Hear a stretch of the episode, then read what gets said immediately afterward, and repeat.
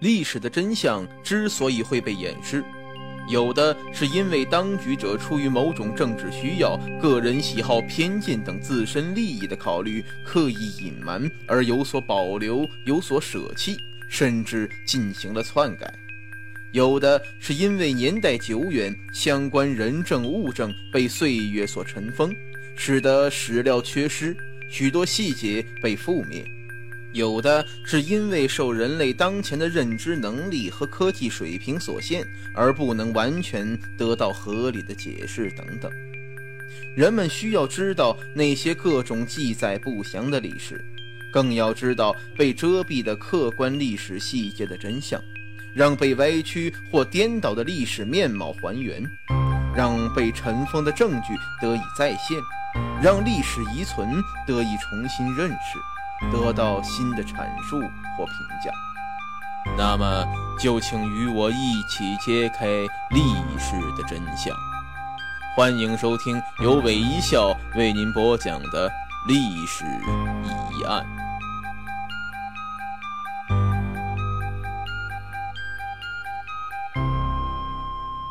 今天我们要说的是诡异的中山王墓。在公元前七百七十年，周平王迁都洛邑，也就是现在的河南洛阳。中国历史正式进入东周时期。东周分为春秋和战国两个历史时期。春秋时，全国共有一百多个国家，经过不断兼并，到战国初年只剩下十几个。大国有秦、楚、韩。赵、魏、齐、燕七国，即有名的战国七雄。除战国七雄以外，并存的越、宋、魏、中山、鲁、费等小国，后来也逐渐被七国所吞并。中山国就是春秋战国时期北方少数民族鲜于族建立的方国，它位于河北省中部。因为城中有山而得名。一九七八年以来，对中山王墓的发掘和对中山国都城灵寿城的勘探，揭开了中山国千古之谜。河北保定满城县的满城汉墓，从一开始就让人觉得与众不同。根据考古工作者介绍，西汉流行的是树穴土坑墓。而满城汉墓则显然是一座崖墓。所谓崖墓，是指依山开凿的横穴墓。那么，墓主为何要如此别出心裁呢？这位墓主人又是何许人也？满城汉墓出土的完整的金缕玉衣，是全世界为之倾倒的国家级文物。金缕玉衣能使尸体不朽，这。是真的吗？中山国是春秋战国时期北方少数民族鲜于族建立的方国。中山王墓中最令人叹为观止的就是出土的文物诡异蹊跷。这些文物是北方少数民族特色文化与中原文化融合的结晶，多为稀世珍宝，在世界各地展出时不断引起骚动。一九七四年，考古学者在平山县三吉乡的南七集村发掘了一号、三号、四号、五号和六号等战国时期的墓葬，以及无数的车马坑和陪葬墓，发现了战国时期中山国的都城灵寿古城，而离城西两千米处的一号墓就是中山国王后的陵墓。结果发现。挖掘的出土文物都具有北方民族的文化风格。一号墓和二号墓都有高大的封土台，其中一号墓保存较好，封土台南北长一百一十米，东西宽九十二米，高十五米，呈三级台阶状。台上有带回廊和厅堂的三层建筑，两座墓都有陪葬墓和车马坑。王陵的墓室结构基本相同，平面为长方形，中间为方形椁室，南北为两条墓道。其中一号墓的椁室用厚约两米的石块砌成，椁室内约有四层套棺。两个墓出土的随葬器数量惊人，总数达一千九百多件，其中包括青铜礼器、乐器、生活用器、雕塑以及玉石器、漆器、陶器等。春秋战国时期，大量错金银器的出现。成为这一时期工艺水平高度发展的一个标志。北方少数民族地区出土的大量金银器工艺所体现出来的水平令人惊讶。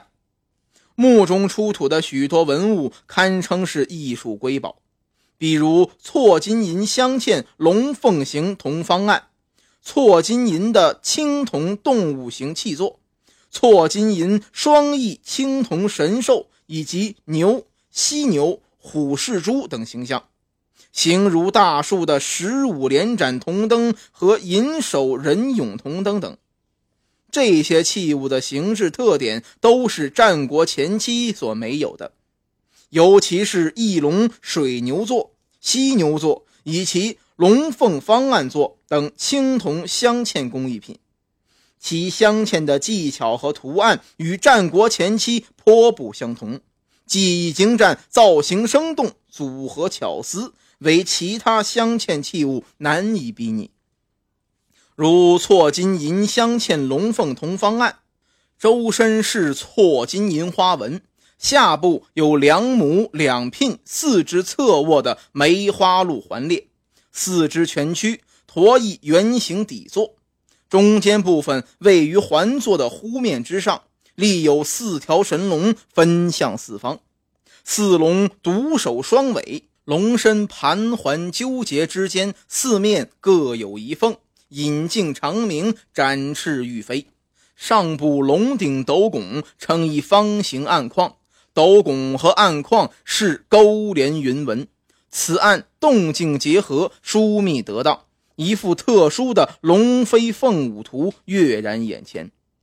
再如十五连盏铜灯，高八十二点九厘米，座径二十六厘米，重十三点八千克，由灯座和七节灯架组成。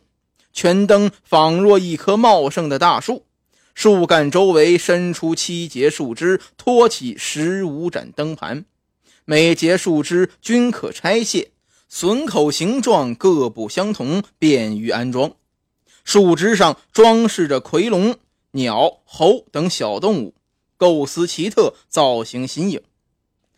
中山陵墓作为处于北方地区的中山国陵墓，在铭文技术的资料和金银器工艺方面，向世人展示了中山国的历史与文化面貌。墓中出土了大量具有中原文化特点的文物，如青铜礼器。陶礼器等都与同时期的赵国、魏国墓葬出土的文物近似。有趣的是，它同时又出土了许多反映游牧生活的帐幕构件、巨大的山字形青铜饰件和动物造型的金银青铜饰品。考古学家认为，中山国最早可能是北方民族鲜鱼所建立的国家。所以有鲜鱼族的雾器在墓中，有些考古学家则认为，在战国时期出现鲜鱼族器物在中山墓中的原因是由于不同民族长期的交往与共同生活，使得文化上的差异逐渐消失。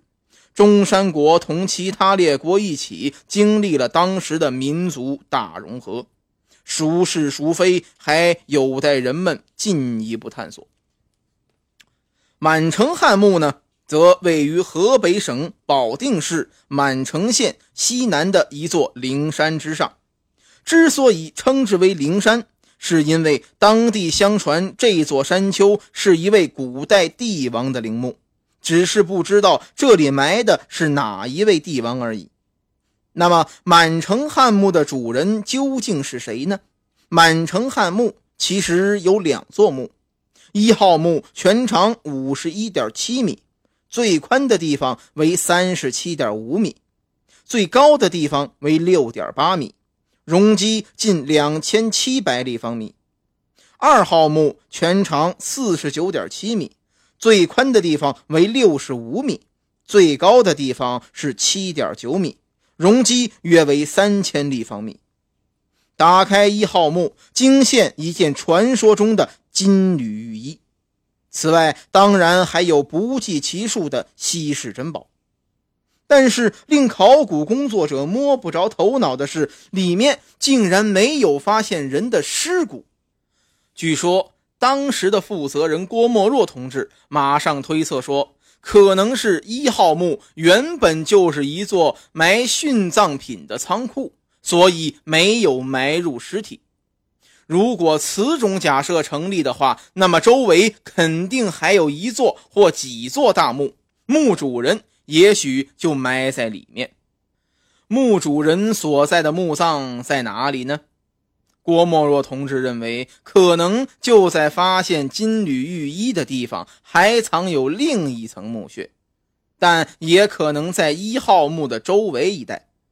后来，他经过认真思考。认定在一号墓北面的一座山坡上还有一座墓，就这样，满城汉墓的二号墓重见天日。令考古队员大为震惊的是，二号墓竟然又发现了一件价值连城的金缕玉衣。不过，这件金缕玉衣与一号墓中的金缕玉衣有明显的不同，瘦小得多。似乎为女性所有。考古工作者还在二号墓中发现了两件刻字的铜器，上面有“长信上玉，今内者卧”这样的字样。同时，考古学家还发现了刻有窦碗和窦君虚的铜印，以及写着“中山祠寺”的封泥。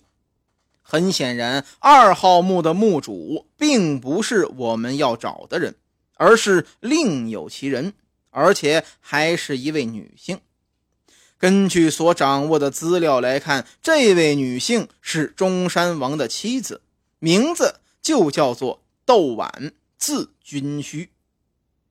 绕了一大圈子，问题还是没有得到解决：满城汉墓的主人究竟是谁呢？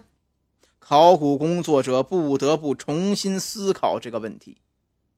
一号汉墓中出土了不少铜器和漆器，上面不时刻着“中山府”“中山患者”“玉”等字样。出土的封泥做中山玉城。墓中还出土了大量西汉时期的五铢钱。墓主还有御衣，这在汉代是只有皇帝。诸侯王和高级贵族才配穿的脸服，而满城汉墓在汉代为北平县地，属中山国。综合上述这些情况，一号墓主很有可能为西汉中山王的陵墓。只是在历史上，西汉中山王共有十位，到底是哪一位呢？一号墓中出土的文物给我们提供了重要线索。细心的考古专家发现，在一号墓中出土的铜器和锡器中刻有许多纪年，有萨二年、萨四年、萨六年、萨七年十月、萨九年、萨九年九月等等，这些都代表他们在三十年以上。由此，考古学家们断定，这必是中山国第一代王靖王刘胜无疑。因为据史料记载，中山国十个王中，只有靖王刘胜在位四十二年，其余的都没有超过三十年。满城汉墓的主人身份水落石出，只是靖王刘胜的尸骨究竟到哪儿去了呢？后来清理修整金缕玉衣时，专家们发现里面竟然有灰褐色的骨灰与牙齿的珐琅质外壳碎片。原来经历了千年，刘胜的尸体早已腐朽，而他身穿的金缕玉衣又全部锈蚀在了一起，所以当时谁也没有注意。就此，这个困惑考古学家多时的谜团终于解开了。身穿金缕玉衣，仍旧没能保住尸骨，恐怕是靖王刘胜做梦也没想到的吧。玉衣在史书中称为玉匣、玉甲等。根据文献记载，玉衣是汉代皇帝、诸侯王和高级贵族死后的殓服。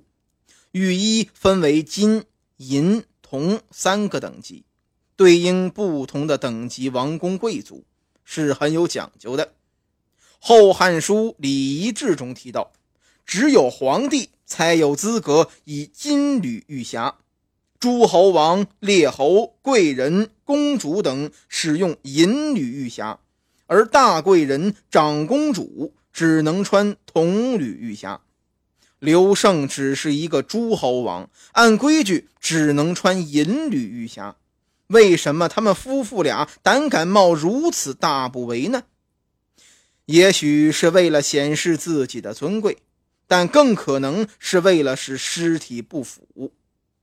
在汉代，人们普遍认为玉能寒湿，所以汉代的皇帝贵族都争相大量使用玉衣作为殓服。《后汉书·刘盆子传》中对古尸不腐有这样一句总结：“有玉匣连者，帅皆生。”可是现在看来，这不过是古人一厢情愿的美好愿望而已。刘胜夫妇虽不惜工本制作了两件金缕玉衣，但不朽之梦落空，还是没有能够保住他们的尸体。而与他们同时代的马王堆汉墓出土的一具女尸，身上并没穿什么金缕玉衣，历经千年却依然栩栩如生。这对刘胜夫妇来说，不能不算是一个极大的讽刺。那么，金缕玉衣真的能够让尸体不朽吗？古代皇帝莫不希望长生不老，灵魂不灭。寻找长生不老药、喝甘露、炼丹丸等等，是他们一生中的大事。为了长生，他们想尽了一切可能的方法。这种求生的欲望也寄托在死后的裹尸衣上，这就出现了汉代特有的玉衣。玉衣是什么样的呢？它是如何制成的？它真可以使寒湿不腐吗？种种疑团被考古工作者解开了。据载，玉衣是汉代皇帝、诸侯王和高贵贵族死后特制的一种殓服，史书中称玉匣或玉枷，但它们的形状究竟是什么样的，汉代以后就没有人知晓了。考古工作者在一九六八年河北满城县的一座小山丘上。发现了西汉中山靖王和他的妻子窦婉的墓，许多小玉片分散在刘胜和窦婉棺内的尸体位置上。经过考古工作者的精心修整和研究，终于复原出两套完整的玉衣，使得我们清楚地得以看到金缕玉衣的形象。这个谜团也被随之解开了。